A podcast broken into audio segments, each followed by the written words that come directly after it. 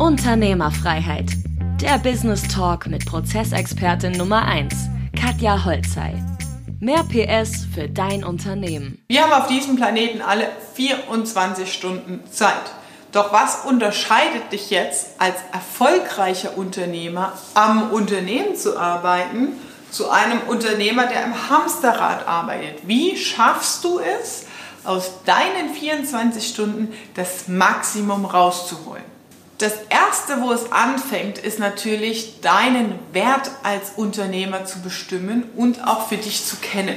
Ja? Das bedeutet, wenn du deine Kernkompetenz, das, worin du stark bist, besonders gut bist und was dich als Person einmalig macht und ersetzbar, du auf das runterrechnest. Was ist der Wert deiner Stunde? Wenn du zum Beispiel ein sehr gutes Netzwerk hast an Investoren, um Bauprojekte vorwärts zu bringen und dadurch Investitionsprojekte sehr gut und sehr schnell abschließen kannst, dann ist es natürlich nicht unbedingt empfehlenswert, selbst im Unternehmen noch irgendwas hinterherzuräumen, zu kontrollieren, weil deine Stärke darin ist, Kooperationsverträge mit anderen zu schließen.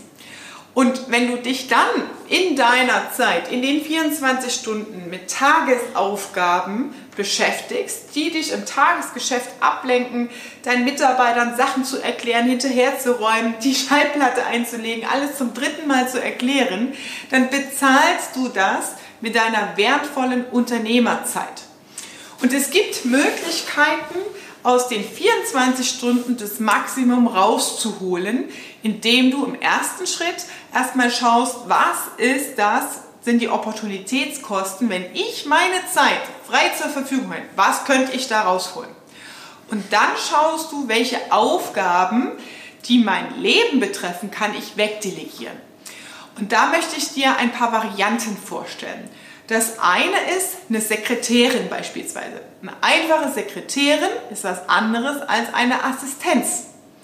Das hat leider den Effekt, damals, ich weiß gar nicht, das war so zehn Jahre, äh, vor zehn Jahren, als es losging, dass Key Account Manager äh, definiert wurden und Jobs, also Aufgaben, ähm, Stellenprofile in englische Begriffe umgewandelt wurden. Da wurde dann der Hausmeister zum Facility Manager.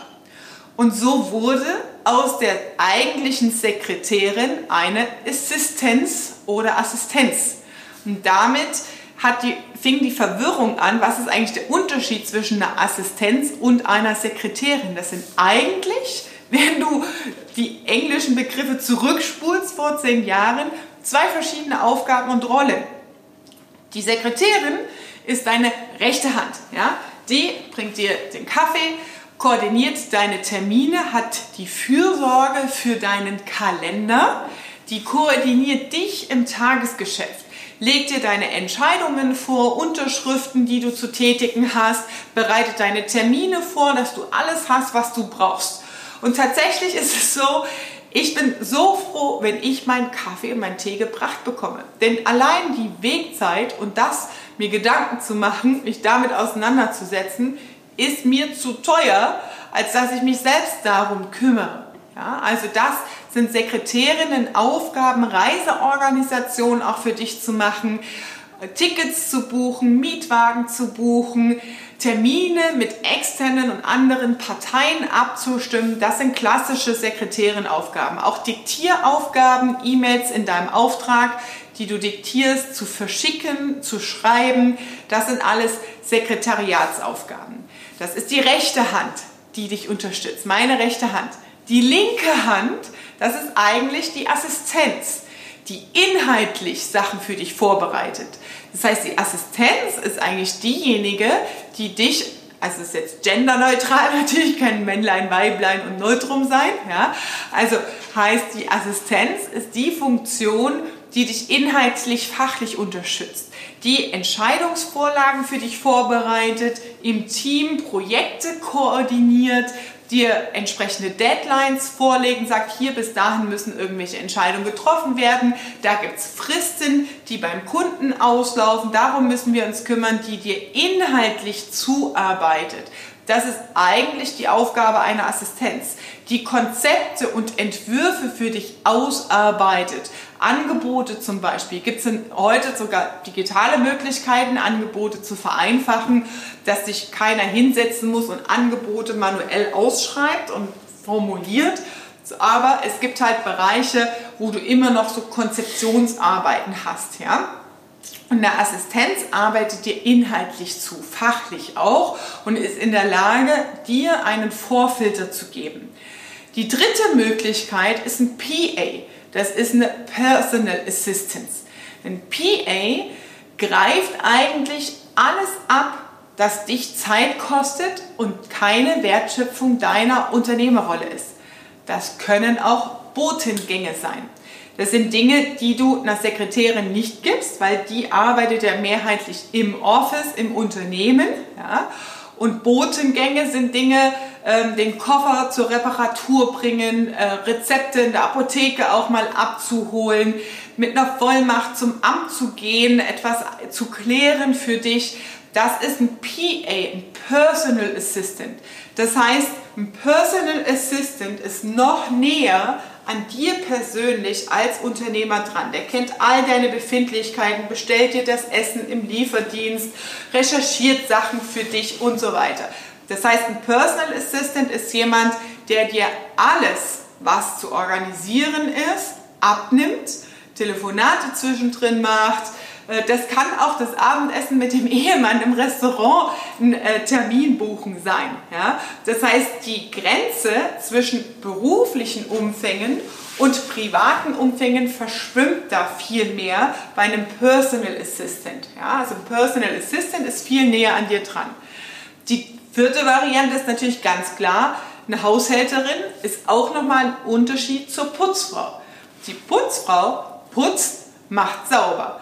Eine Haushälterin führt dein Haushalt. Also die wäscht auch Wäsche.